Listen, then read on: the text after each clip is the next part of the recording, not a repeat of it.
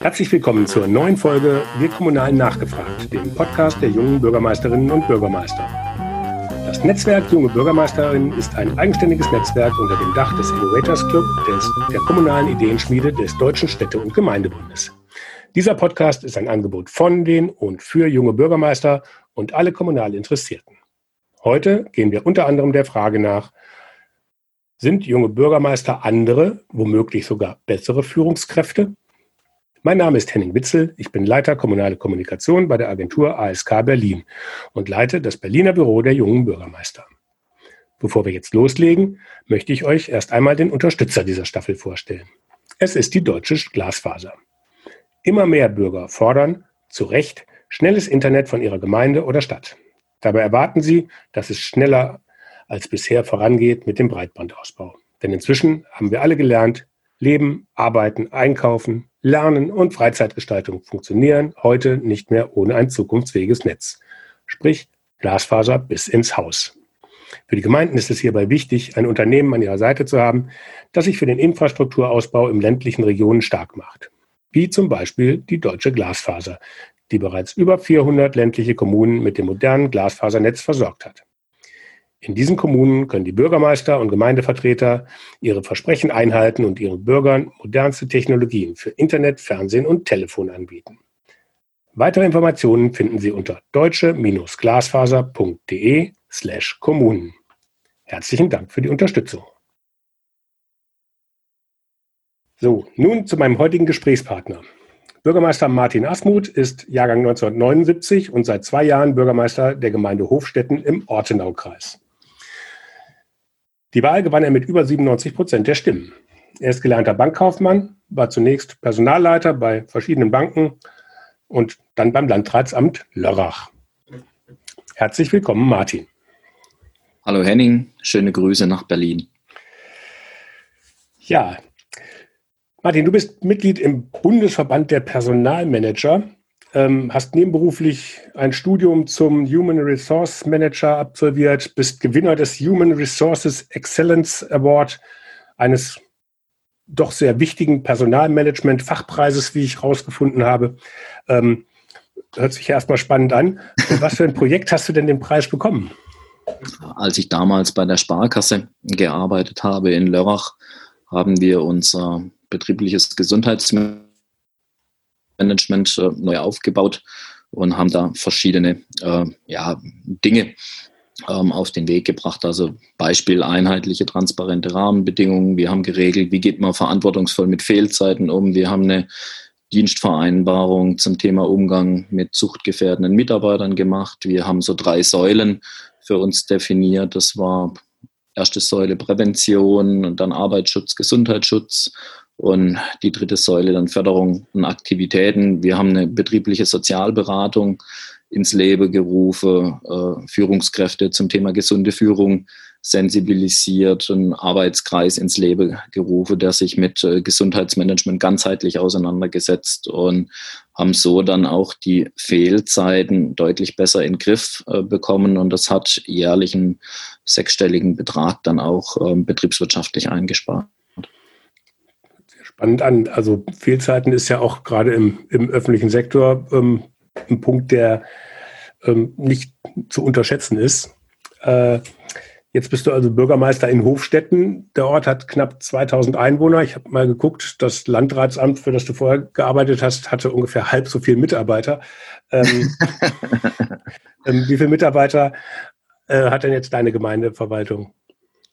Ähm, wir sind ja mit äh, den Teilzeitkräften rein in der Verwaltung mit mir zu sechst und äh, inklusive Bauhof, kommunaler Kindergarten, Schule dann summa summarum 35 Köpfe. Mhm.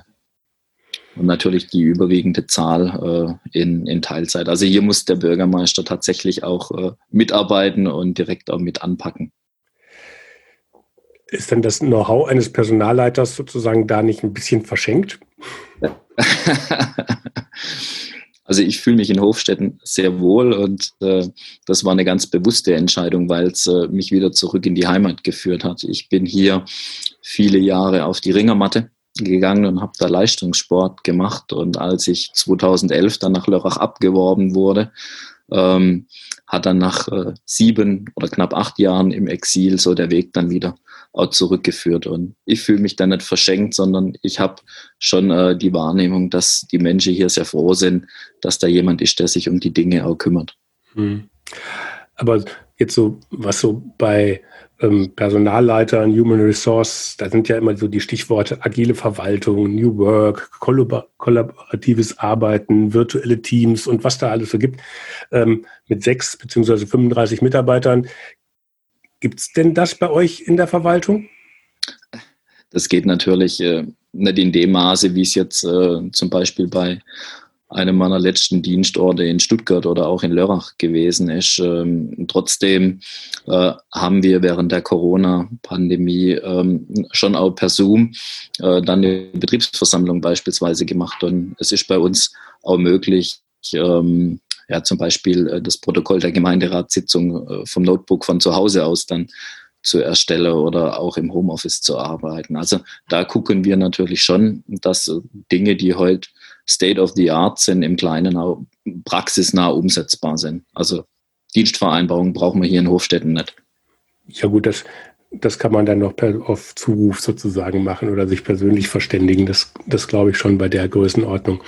Ähm, aber ähm, hat denn, du hast gerade das Stichwort Corona gesagt, hat denn Corona jetzt an der Arbeit bei euch gravierend was geändert, wo du sagst, das ist dann auch nach dem ganzen, also nach Wiedereröffnung oder wenn wir irgendwann mal wieder in eine wie auch immer geartete neue Normalität kommen, äh, noch relevant oder sind das nur sozusagen die Änderungen während der Krise, dass man das da gemacht hat und danach wieder hofft, so schnell wie möglich den alten Zustand wiederherstellen zu können? Also gut, das normale Verwaltungsgeschäft, das ist äh, eins zu eins weitergelaufen. Wir haben da einige große Projekte im Moment vor der Brust, aber Corona hat insofern meinen Arbeitstag völlig durcheinander gewirbelt. Also man darf mich jetzt nicht fragen, wann hatte ich mal ein freies Wochenende, Samstag, Sonntag, die letzten Monate.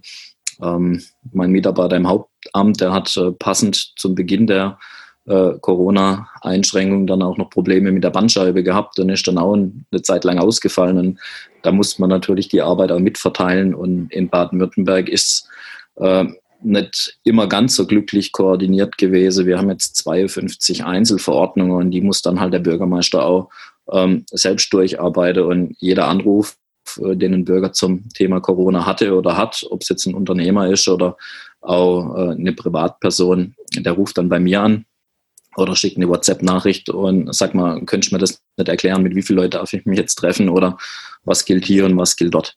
Hm. Ganz allgemein ähm, sind denn junge Bürgermeister vielleicht auch andere Führungskräfte, die, ähm, also gehst du anders an die Arbeit ran als dein Vorgänger, der ja mit, ich glaube, mit 61 äh, gesagt hat, er will nicht nochmal antreten und 24 Jahre im Amt war, also quasi auch fast genauso alt war äh, wie du, als er angefangen hat? Ähm hm, das weiß ich nicht, ob das eine Frage des Alters am Ende ist. Ähm, ich glaube, das ist grundsätzlich eine Einstellungssache zu seiner Arbeit und äh, für das Bürgermeisteramt entscheidet man sich aus Überzeugung und ich finde halt auch mit Haut und Haaren und gerade in einer kleinen Kommune äh, heißt es natürlich, dass man halt auch sehr nah dran sein muss und äh, da bin ich bislang ja schon mit sehr viel positive Rückmeldungen auch, äh, Gott sei Dank, gesegnet. Ob ich jetzt was grundsätzlich anders mache als er, äh, weiß ich nicht. Meine Mitarbeiter sage, ich bin äh, sehr detailverliebt und ich äh, schreibe bei uns dann auch äh, zum Beispiel die Beschlussvorlage und äh, Sitzungsvorlage für den Gemeinderat auch tatsächlich am Ende selber, weil wenn man in der Sitzung dann was vorträgt, dann sollte man natürlich darüber auch inhaltlich Bescheid wissen.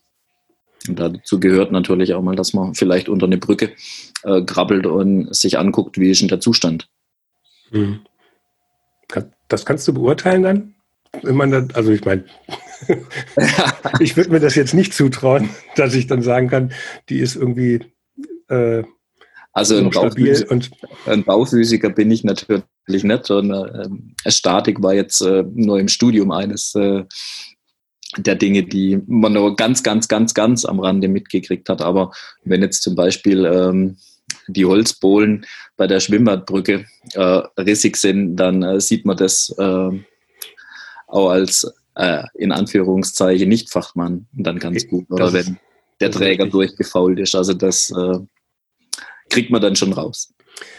Vielleicht nochmal auf die Frage des Jungen bei den jungen Bürgermeistern.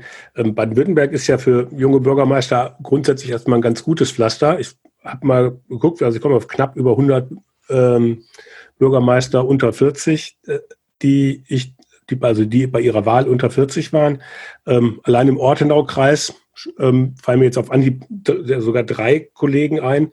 Also neben dir den Philipp Clever aus Berghaupten und Andreas König aus Durbach. Den hatten wir auch schon im Podcast sogar auch zu Gast.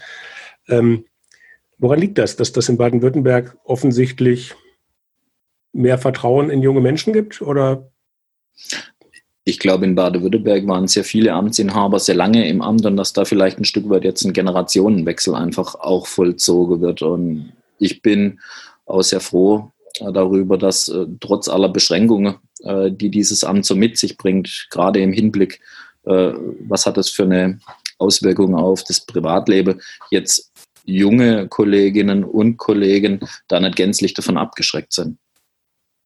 Und ob es jetzt dafür irgendwie eine wissenschaftliche Studie äh, gibt, die sagt, das ist mehr als in anderen Bundesländern, das weiß ich nicht. Ähm, vielleicht liegt es ein bisschen daran, dass wir die Verwaltungshochschule in Kehl und auch in Ludwigsburg so ein bisschen als Kaderschmieden in Baden-Württemberg einfach auch haben und das vielleicht auch das Amt des Bürgermeisters auch attraktiv hält. Also es gibt ein ganz klares äh, Nord-Süd-Gefälle was die mhm. jungen Bürgermeister äh, angeht. Also Bayern und Baden-Württemberg haben relativ viel, Hessen auch noch. NRW, Niedersachsen sind es dann schon wirklich deutlich weniger. Im Osten ist es nicht so ein ganz eindeutiges Bild, aber ähm, also es ist da schon sehr auffällig, dass es im Süden wirklich deutlich mehr junge Bürgermeister gibt. Auch wenn es in Bayern zum Beispiel gibt es 2000 Kommunen. Das ist natürlich, äh, mhm. dass es da auch allein an der Zahl an jungen Bürgermeistern viel gibt, äh, dann ja klar, weil die halt, und auch mit 2000 Einwohnern bei dir, gibt es halt nicht so oft, dass das noch selbstständige Kommunen sind in anderen Bundesländern. Vielleicht gibt es nur ein bisschen mehr Rock'n'Roll. Das kann natürlich auch sein. Du hast eben das Stichwort abschreckend gesagt. Ähm, vielen Kommunalen äh, in Baden-Württemberg, aber auch darüber hinaus ist äh, Friedhild Miller, Friedi Miller, äh, ein Begriff. Ähm, Dauerkandidatin, Dauerbewerberin auf diverseste Bürgermeister, Oberbürgermeister äh, ähm, die wirklich ständig überall antritt, die auch bei euch in Hofstädten angetreten ist äh, und sogar 1,3 Prozent der Stimmen gekriegt hat, äh, wie ich gelesen habe. Ähm, war die denn persönlich mal da? Also was, was macht so eine Dauerbewerberin? Also wie, wie schadet die dem Bürgermeisteramt oder ist die, ja, nimmt, nimmt man hin und achtet nicht so drauf? Wie geht man damit um? Also das war tatsächlich eine, eine Frage, wie geht man mit so einer Situation dann auch um? Und ich habe mich damals entschieden, ich konzentriere mich nur alleine auf mich und auf meinen Wahlkampf und nicht auf äh, was Friedi Miller oder andere Bewerber auch machen oder nicht machen. Und das war, glaube ich, auch von Anfang an die richtige Strategie. Also sie war bei uns im Ort äh, nicht präsent. Man kennt sie vor allen Dingen aus YouTube. Ähm, ich habe mein Ding durchgezogen und das war am Ende auch richtig. Also mit dem Aufschlag, den ich damals als Kandidat auch gemacht habe, ähm, so hat man mir dann im Nachgang gesagt, das hat dann fünf, sechs andere Interessenten auch äh, sofort ruhig und kalt gestellt. Die dann keine Lust mehr hatten. Ja, wahrscheinlich. Gegen dich zu verlieren. Mal ganz anderes Thema. Im Frühjahr hattest du äh, mit ein paar anderen Kollegen einen Aufruf gestartet. Es ging um Investitionsbedarf der öffentlichen Hand im Bereich der frühkindlichen Bildung. Ähm, der Bedarf da ist natürlich hoch. Der Bund hat da auch ähm, Förderung aufgestellt. Franziska Giffey hat alle Bundesländer abgeklappert und irgendwie äh, Vereinbarungen unterzeichnet. Ähm, und da eigentlich ein relativ großes Paket ausgestellt. Trotzdem hast du äh, mit den anderen Kollegen dich an sie gewandt ähm, weil es halt in Baden-Württemberg und auch in anderen Bundesländern große Schwierigkeiten, was die Finanzierung der Betreuungsplätze gab, äh, gegeben hat. Was war denn da das Problem? Ähm, grundsätzlich sind wir natürlich in der Pflicht und auch in der Verantwortung, die Betreuungsplätze auszubauen. Es gibt in Gesamtdeutschland rund 320.000 fehlende Betreuungsplätze äh, alleine in der U3-Betreuung. Das hat das Institut der deutschen Wirtschaft aus Köln äh, erst im Herbst letzten Jahres wieder neu berechnet. Und ich hatte damals im Frühjahr 19 schon darauf hingewiesen, dass ein Bundesförderprogramm, Investitionsprogramm Kinderbetreuungsfinanzierung hieß das genau, auch zum Jahresende 19 ausläuft. Und es sind eigentlich alle Länder, alle kommunalen Landesverbände und auch die Bewilligungsbehörden davon ausgegangen, dass das nur eine Formsache ist, dieses Programm auch fortzuschreiben oder neu aufzulegen, weil es nach wie vor ja an Betreuungsplätzen auch fehlt. Und dann kam äh, so mehr oder weniger spitz auf Knopf der Hinweis, dass man dieses Programm äh, nicht plant fortzuführen. Man hat jetzt im Bundestag im März eine Verlängerung der Antragsfrist beschlossen gehabt, aber wir, die jetzt beispielsweise in Hofstetten die Betreuungskapazitäten um gut ein Drittel ausbauen müssen, würden natürlich äh, hier von der Bundesförderung auch nicht profitieren. Und da wir einen fünfgruppigen Kindergartenneubau, eher sechs Gruppen sogar vor der Brust haben, Volumen so knapp fünf Millionen Euro, äh, sind wir natürlich auf 250.000 Euro Fördergelder plus äh, auch mehr als angewiesen. Und so habe ich dann die Initiative ergriffen und habe dann äh, mir verschiedene Bürgermeisterkollegen ins Boot geholt und habe versucht, da äh, ein bisschen Dampf in den Kessel zu kriegen. Dampf ist gut. Du hast ja sogar als Privatperson quasi eine Petition beim Deutschen Bundestag irgendwie dann gestartet, also für, für den Deutschen Bundestag gestartet. Ähm, was ist daraus geworden?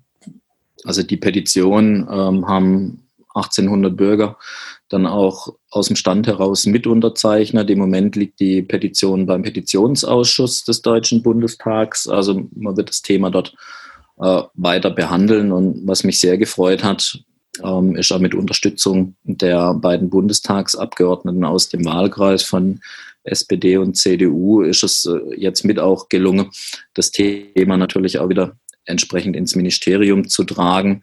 Vielleicht haben da auch äh, zwei Briefe, die ich der Ministerin geschrieben habe, auch ihren Teil mit dazu beigetragen. Und ähm, deshalb war es jetzt umso erfreulicher, dass bei den Ergebnissen des Koalitionsausschusses äh, zum Corona-Konjunkturpaket sich jetzt hier auch ähm, eine Milliarde Euro für den Ausbau der Betreuungsplätze tatsächlich auch wiederfinden. Also das ist ein unfassbar schöner Erfolg, dass sich da auch für die Familie was tut. Hm. Also es ist quasi eine Verdoppelung des Ursprung, also fast eine Verdoppelung des ursprünglich angeplanten ähm, Pakets. Insofern ja. hat da Corona vielleicht auch mal gerade ein paar positive Folgen. Ähm, hast du denn während der Krise, als das natürlich erstmal am Anfang, ähm, du hast gesagt, es war bis, bis März und äh, auf einmal kam dann äh, der Lockdown, ähm, hast du da Bedenken, dass das im Sande verläuft oder also ich hatte zwischenzeitlich äh, schon Bedenken, ob äh, hier tatsächlich auch nochmal ja, ein, ein, neues Programm oder äh, Fördermittel auch ähm, realisiert werden könne. Vielleicht hat es seinen Beitrag jetzt mit dazu geleistet, als äh, der Haushalt Anfang März im Bundestag verabschiedet wurde. Ähm, da war ich schon enttäuscht, dass sich da nichts zum Thema Ausbau der Betreuungsplätze wiedergefunden hat. Aber wenn das so ein gutes Ende nimmt, dann ist das super. Sehr schön kommen wir schon fast zum Ende des Gesprächs. Ich habe mal ein bisschen geguckt und habe einen Beitrag gefunden über euren letzten Neujahrsempfang äh, in Hofstetten, als du Anfang des Jahres zum Schluss drei, wie ich finde, wirklich sehr schöne Wünsche geäußert hast. Nicht übereinander, sondern miteinander reden, auch mal loben und nicht typisch deutsch ein Haar in der Suppe suchen und zum Schluss persönliches Glück und Gesundheit für die ähm, Teilnehmer am Neujahrsempfang, ähm, denn ohne das ist sowieso alles zweitrangig. Was werden denn deine Wünsche, deine drei Wünsche bei der nächsten, beim nächsten Neujahrsempfang sein? Hast du da schon eine Idee? Weil das, ja, das Jahr ist ja inzwischen schon sehr, sehr anders verlaufen, als du das wahrscheinlich damals im Januar ähm, erwartet hast. Ja, das Jahr ist bislang völlig anders gelaufen. Ähm, von daher habe ich mir diesbezüglich noch gar nicht so wirklich auch Gedanken gemacht. Ich glaube, der wichtigste Wunsch fürs neue Jahr ist äh, tatsächlich auch Gesundheit. Wir hatten zwischenzeitlich in unserer Gemeinde über 40 Personen gleichzeitig in Quarantäne und auch drei Infektionsfälle. Von daher steht Gesundheit nach wie vor über allem. Und an, ansonsten denke ich, ist auch ein gutes Miteinander weiterhin ähm, ganz wichtig für den sozialen Kit in unserer Gemeinde. Und da wünsche ich mir vor allen Dingen, dass Corona jetzt natürlich auch in Bezug auf Arbeitsplätze oder auch auf das Engagement in Vereinen ähm, keine nachteilige Wirkung hat am Ende. Wie sieht das im Moment aus? Also bei euch stand, stand heute, also mit den Infektionen, also Ortenau-Kreis war ja auch unter anderem wegen der Nähe zu Frankreich ähm, relativ stark betroffen, wenn ich das richtig, wenn ich das richtig äh, sehe. Ja. Ähm, gibt, ist, das, ist das nach wie vor noch oder? Also im Moment liegt die Quote bei 0,5. 50 je 100.000 Einwohnern ist ja äh, die Richtgröße, an der man sich orientieren muss. Vor dem Hintergrund kann man sagen, im Moment äh, alles, alles grün und alles gut. Aber wir hatten insbesondere zur Osterzeit und auch äh, in den Osterferien da schon auch Peaks, die bedenklich waren und die auch die Einschränkungen auch mehr als gerechtfertigt haben. Und jetzt muss man, glaube ich, in, in allererster Linie auch darauf gucken, äh, dass man nicht zu schnell zu viel lockert, weil äh, vor der zweiten Welle haben doch dann auch äh, viele aus Sorge und da gilt es darum, das auch entsprechend zu verhindern. Hm. Gut, jetzt Vielleicht als abschließende Frage eine, die nicht so ganz so ernst gemeint ist. Äh, dein Vorgänger war bei seiner ersten Wahl, ich hatte es vorhin schon angesprochen, glaube ich, 37 Jahre alt und ist dann nach 24 Jahren 2018 nicht mehr angetreten. Ähm, in der, inzwischen gibt es im Ort sogar einen Henry Heller Platz, das ist sein Name. Mhm. Ähm, ist das dann auch ein Ziel, ein Anspruch für dich, ein eigener Platz oder willst du vielleicht sogar eine Straße? Äh, also darüber habe ich mir jetzt wirklich noch keine Gedanken gemacht. Ich glaube, das war eine schöne Geste unseres Gemeinderats aus seine Verdienste, um die Gemeinde selber auch zu würdigen. Ähm, wohin mich der Weg führt, das wird man mal sehen.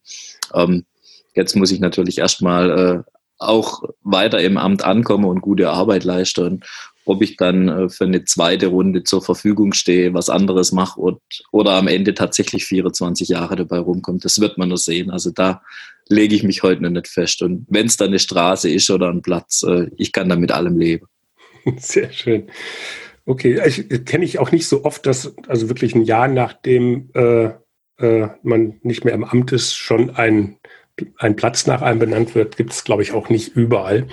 Ähm, Finde ich auch eine nette Geste.